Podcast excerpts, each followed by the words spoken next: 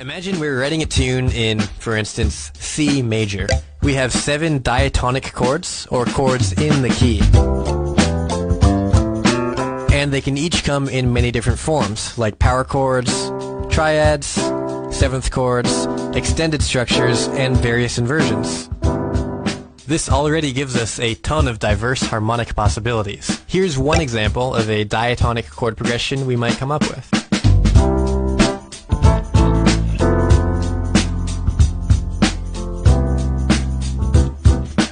Not bad at all. But what if the song called for some more exotic colors? Well, one powerful technique we could employ is modal interchange, or the borrowing of chords from parallel modes. We refer to two different modes as being parallel to one another when they share the same tonic, or home pitch. For example, C major and C minor. Since these are different modes, they contain different diatonic chords. This is where the magic happens. So our song is in C major, but how would it sound if we took a chord from the parallel minor and inserted it into our major chord progression?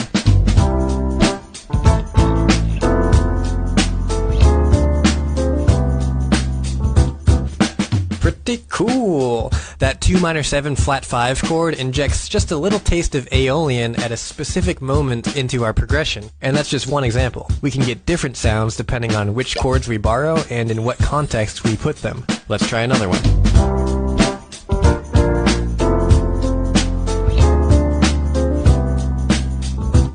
Modal interchange can help us to capture a wide range of highly specific emotions and atmospheres with our harmony. Now that we have the basic concept down, it's time to take it to the next level. Here are the diatonic chords from the seven modern modes, all running parallel to one another. Not only can we borrow chords from the parallel minor, we can borrow any chords from any parallel modes. You can probably already imagine the number of possibilities here is massive. Let's try borrowing one of Phrygian's chords for that progression of ours.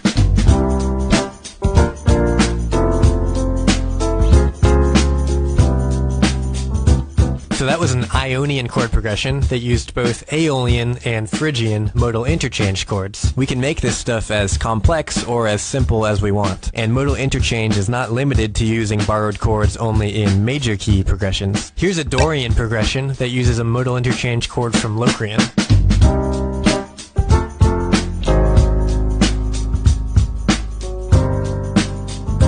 Now, how do we know what notes to use in our melodies on top of all these crazy chords? Well, this can actually get pretty intricate, but for the purposes of this video, we'll do the quick and dirty version. You want to simply stay in the mode from which any given chord is derived. Let's go back to that Ionian progression with borrowed chords from Aeolian and Phrygian.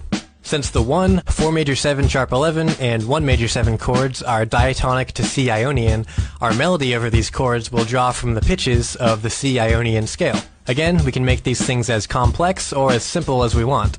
Let's try something like this.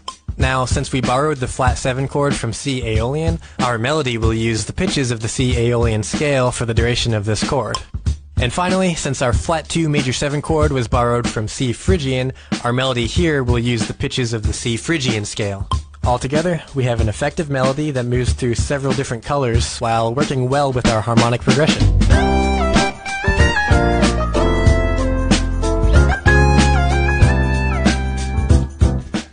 So, modal interchange really opens the door to a huge landscape of both harmonic and melodic possibilities. Now, we really only scratched the surface in this video, so I recommend spending some time just playing around and exploring all these options. Eventually, you'll find yourself with a pretty robust sonic palette.